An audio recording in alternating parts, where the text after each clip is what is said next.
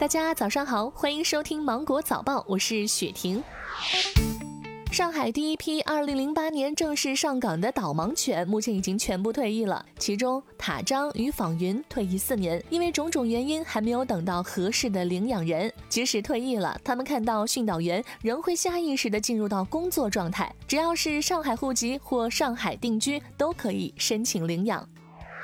八月十九号一早，许多丽江人被十一摄氏度的温度冷到的同时，一张玉龙雪山的雪景图刷屏了。玉龙雪山又一次开启了随时入冬的模式。据了解，玉龙雪山的降雪从十八号晚开始，十九号一大早到冰川公园的游客赶了一场小雪纷飞的旅程。为了游客的游览安全，工作人员一早就开始了步行栈道、观景平台等地的扫雪除雪工作。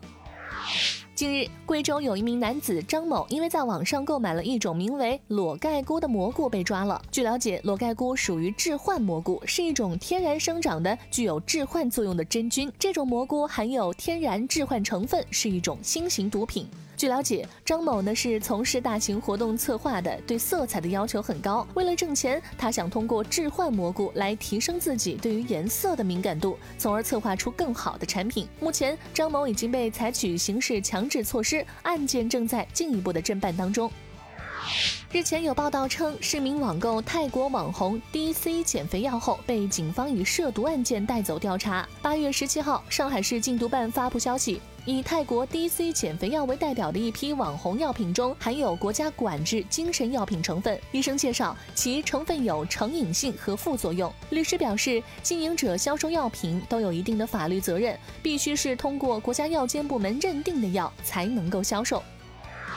近日，在河南驻马店一 4S 店的修车员在修车时，从车门哗哗掉下了很多硬币。维修师傅尤先生说，客户平常喜欢把硬币放在车门放茶杯的地方，时间久了，硬币就把车门挤坏了，掉进了车门里。据清点，车内共有约五百多元，已经还给车主。网友表示，这藏私房钱藏出了新的高度，别人是摇钱树，你是摇钱车。据报道，中国外卖市场的规模超过六千五百亿元，覆盖四点六亿消费者。报告显示，九零后成为了外卖最大的消费群体，未婚单身人士为主力，且男性占比更高。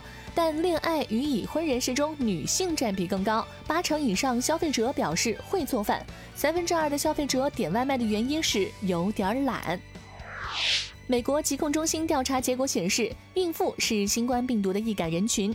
截至八月十一号，全美共有一万六千七百九十八名孕妇的新冠病毒检测结果呈阳性，其中三十七人死亡。在感染新冠的孕妇中，拉丁裔占比最高，为百分之四十六。此外，感染病毒的孕妇住院入住重症监护病房并使用呼吸机的风险更高。好了。今天的新闻就到这里，我是精英九五电台的雪婷，祝你度过美好的一天，拜拜。